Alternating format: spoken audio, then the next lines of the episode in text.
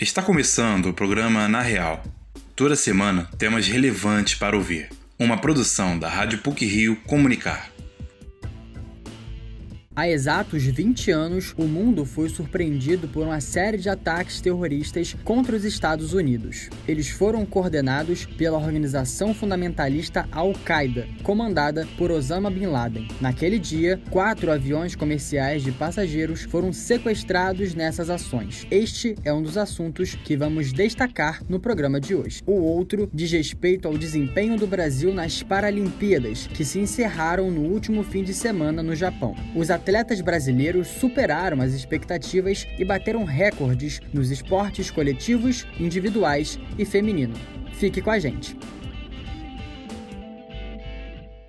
Os ataques terroristas aos Estados Unidos em 11 de setembro de 2001 causaram a morte de quase 3 mil pessoas. O maior impacto foi contra as Torres Gêmeas, no World Trade Center. Foi um dos ataques mais mortais da história. O presidente à época era George W. Bush, que decretou tolerância zero ao terrorismo. De lá para cá, o mundo nunca mais foi o mesmo. Vamos saber mais detalhes na reportagem de Luiz Felipe Azevedo. O dia 11 de setembro de 2001 amanheceu como qualquer outro em Nova York. Porém, naquela manhã, quatro aviões comerciais de passageiros foram sequestrados por membros do grupo fundamentalista religioso Al-Qaeda. Por volta das 8h45 da manhã, duas aeronaves atingiram o World Trade Center e derrubaram as Torres Gêmeas. O terceiro avião colidiu contra o Pentágono, a sede do Departamento de Defesa dos Estados Unidos, localizado na Virgínia. O quarto tinha como destino a Casa Branca. No entanto, caiu em um campo aberto na Pensilvânia, após passageiros e tripulantes tentarem retomar o controle da aeronave. Hoje, completam-se exatos 20 anos desde a ocorrência desta série de atentados, que abalaram o mundo e deixaram cerca de 3 mil mortos. Como aponta o professor do Departamento de História da PUC-Rio, Mário Miranda, a necessidade de um consenso acerca de como reagir ao ataque foi um grande desafio para os Estados Unidos. O 11 de setembro foi um episódio terrível, um atentado em que, para além né, do, seu, do seu efeito midiático, 3 mil mortos, o primeiro atentado efetivo em solo norte-americano, né, depois os ataques de Pearl Harbor, efeitos terríveis. Além disso, as respostas respostas possíveis, né, um evento tão complexo né, como esse, como né, se costurar consensos na sociedade norte-americana para para se reagir a um episódio é, como esse, era a tarefa das mais, das mais difíceis. O atentado colocou em xeque a nova ordem global. Desde a dissolução da União Soviética, em 1991, os Estados Unidos haviam se consolidado como potência hegemônica, tanto no âmbito político como militar. O ataque, coordenado pela organização terrorista Al-Qaeda, na época liderada por Osama Bin Laden, representou uma tentativa de desestabilização da soberania estadunidense e foi derivado de conflitos provocados por um longo processo histórico de evolução política no Oriente Médio. Para o professor do Departamento de Relações Internacionais da PUC-Rio, Márcio Scalércio, o evento provocou forte reação e causou consequências vigentes até hoje. No imediato, 11 de setembro, a reação foi bastante forte. Primeiro, você tem uma comoção internacional quanto a, ao evento, né, como é que ele aconteceu, e uma tentativa dos Estados Estados Unidos de orquestrar uma reação mundial a essa situação, promovendo uma espécie de caça globalizada à Al-Qaeda e a seus simpatizantes. Ao mesmo tempo, há um, um, efeito material concreto que é um aumento bastante significativo dos sistemas de segurança de aeroportos, coisa que a gente continua convivendo com esse tipo de coisa até hoje. Os conflitos no Oriente Médio persistem até os dias atuais. Um episódio recente foi a tomada de poder do Talibã no Afeganistão, após os Estados Unidos decidirem retirar suas tropas do país. Foram cerca de 20 anos de controle estadunidense. A islamofobia também foi reforçada no imaginário da população. Esse sentimento de repugnância em relação aos muçulmanos e ao islamismo em geral deriva-se do fato de que a religião islâmica foi diretamente associada à prática de terrorismo. Uma das maneiras que Nova York encontrou para homenagear as cerca de 3 mil vidas perdidas nos atentados foi a construção de um memorial próximo ao local onde ficavam as Torres Gêmeas. Inaugurado em 2011, o memorial tornou-se um importante ponto de visitação e recebeu mais de 4,5 milhões de visitantes, de mais de 170 países, nos seus dois primeiros anos. Para o brasileiro Alan Castro, que vive em Nova York há três anos, o local possui uma diferente vibração e causa forte deslumbre aos turistas. Os turistas que vão visitar o Memorial do World Trade Center, eles definitivamente sentem uma vibração diferente lá. Você consegue ver pessoas prestando homenagem, rezando, deixando flores. O local é um local que tem muita vibração, então as pessoas realmente ficam emocionadas e deslumbradas também com o poder dos Estados Unidos de conseguir se reconstruir. Passados 20 anos, a lembrança daquele 11 de setembro permanece no imaginário global. A queda das Torres Gêmeas é um emblema da história moderna, e as suas consequências continuam como tema central das discussões políticas. Esta matéria foi produzida por Luiz Felipe Azevedo e Júlio Castro para o Na Real. O Brasil ultrapassou em Tóquio a marca de 100 medalhas de ouro em Jogos Paralímpicos. Apenas um atleta, Maria Carolina Santiago, ganhou três ouros, uma prata e um bronze e acabou com um jejum de 17 anos sem medalhas douradas na natação feminina. Quem nos conta essa interessante história é a repórter Juliana Poti com direito à despedida do maior atleta paralímpico da história do Brasil, a melhor participação feminina e recorde de ouros, os Jogos Paralímpicos de Tóquio se encerraram no dia 5 de setembro. O Brasil conquistou 22 medalhas de ouro, 20 de prata e 30 de bronze, superando as projeções do Comitê Paralímpico Brasileiro. Os 259 representantes nacionais igualaram as 72 medalhas conquistadas na Rio 2016 e o sétimo lugar de Londres 2012, se transformando na melhor campanha brasileira em Jogos Paralímpicos. Olímpicos. Carol Santiago foi a maior medalhista brasileira da edição, com cinco pódios, sendo três medalhas de ouro, além de quebrar um jejum de 17 anos sem medalhas douradas na natação feminina. A paulista Beth Gomes, de 56 anos, levou o ouro no lançamento de disco na classe F52 para atletas que competem em cadeiras de rodas. Nessa classe, os competidores realizam todos os lançamentos de uma vez e os melhores ranqueados ficam por último. Isso foi uma vantagem para a Beth, que foi a última a lançar e se tornou campeã paralímpica na primeira tentativa. Entretanto, a atleta só assimilou a conquista quando o número 1 apareceu no visor. A distância de 15,68 metros alcançada no primeiro lançamento já garantiu a medalha dourada, mas ela optou por continuar na prova e quebrou o recorde mundial com 17,62 metros. Eu demorei cinco anos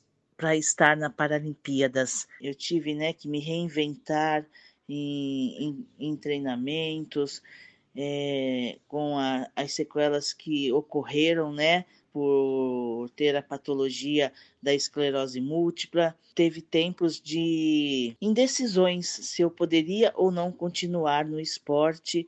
E eu falei, agora eu não desisto mais. Eu poderia sim sair da prova, mas eu falei não, eu vou até meu último lançamento. Foi isso que me motivou de continuar e querer melhorar ainda mais a minha marca. O lançamento de disco levou três ouros e dois bronzes em Tóquio, confirmando o favoritismo do Brasil na prova. As medalhas ajudaram o atletismo a se tornar a modalidade com melhor desempenho do Brasil nos Jogos Paralímpicos. Foram 28 pódios e o quinto lugar geral. Favorita na prova em que levou o ouro após a conquista no Mundial em 2019, Beth Gomes sabia que todas as atletas podiam surpreender. Eu não poderia entrar de salto alto, nem vou falar, mas de rodas altas, né, na competição, achando que eu já era favorita. Não, porque todos ali estavam em busca do mesmo ideal.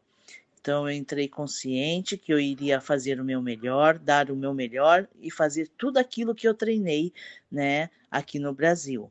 Por eu ser a última a lançar, lógico a gente fica na ansiedade, na adrenalina, porque todos estão indo, todos estão indo e você está ficando, né? Por último, por último, mas por um, por um lado é melhor, né? Porque nós podemos ver o quanto a cada adversária lançou.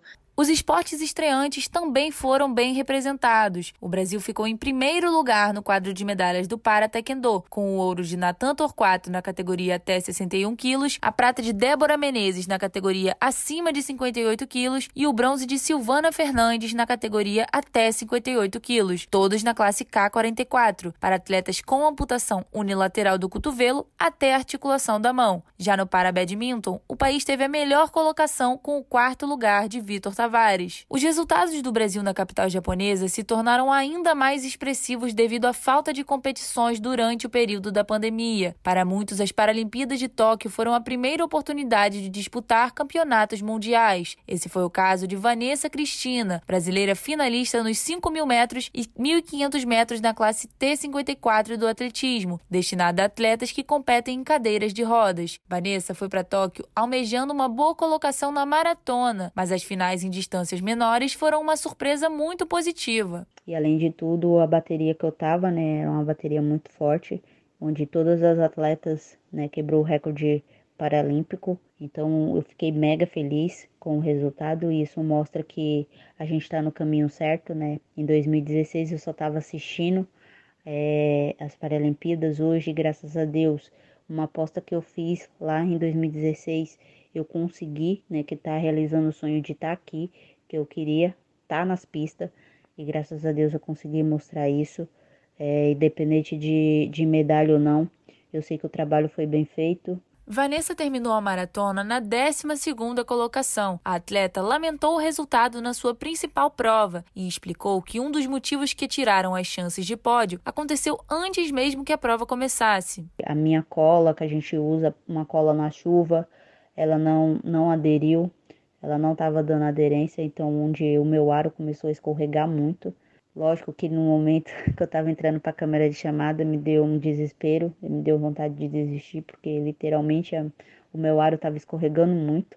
Mas eu pensei em todos, todos que estavam, que me ajudaram a chegar até aqui, todos que estavam na torcida, então eu não achei justo eu não entrar nessa maratona. Então eu fui a maratona toda, no quilômetro 12 foi aonde começou a cola aderir, só que aí já tinha passado a chuva e começou a grudar muito, né? Aí eu já comecei a ter problemas de novo, mas eu fui até o final, ficando aí em 12 segundo colocada. Pela primeira vez, o Brasil foi ao lugar mais alto do pódio em duas modalidades coletivas, além do pentacampeonato no futebol de cinco masculino, modalidade brasileira hegemônica em Jogos Paralímpicos. Outra que ganhou o ouro foi o goalball masculino, ao vencer a China na final. Em Tóquio, as mulheres foram responsáveis por 26 medalhas. O primeiro ouro do alterofilismo brasileiro foi conquistado por Mariana D'Andrea, na categoria até 73 quilos. E no judô, Alana Maldonado venceu a categoria até 70 quilos e se tornou a primeira brasileira campeã no judô paralímpico. A aposentadoria do nadador Daniel Dias veio após os três bronzes conquistados no Centro Aquático de Tóquio. Na cerimônia de encerramento dos Jogos, Daniel foi o porta-bandeira brasileiro e, para coroar a história multicampeã, foi eleito membro do Conselho dos Atletas do Comitê Paralímpico Internacional e representará os atletas paralímpicos até a próxima edição das Paralimpíadas em 2024. Para o Na Real, Juliana Poti. E para finalizar essa edição do Na Real, selecionamos alguns assuntos relevantes e curiosos da semana que foram ou vão ser destaque nas mídias eletrônica e impressa. Pílulas da semana. Começou a contagem regressiva para o Rock in Rio 2022. A praia de Copacabana acaba de ganhar um relógio que vai marcar os dias que faltam para o festival, previsto para acontecer de 2 a 11 de setembro, exatamente daqui a um ano. Foi inaugurado um painel com 10 metros de largura e 6 metros de altura, onde será possível acompanhar a passagem dos 365 dias que faltam para a abertura dos portões da cidade do rock. A banda sueca ABBA anunciou em live que vai lançar um disco inédito e realizar um show com performances digitais. Quatro décadas depois do seu último trabalho, o grupo musical vai estrear no dia 5 de novembro o álbum Voyage, com 10 músicas inéditas. Inicialmente, a banda planejava fazer uma turnê pelo mundo para divulgar a nova produção. Com a pandemia, ABBA decidiu fazer um espetáculo em formato de hologramas. O show será no dia 27 de maio de 2022, na EBA Arena, em Londres. Os ingressos já estão à venda e podem ser adquiridos no site abavoyage.com.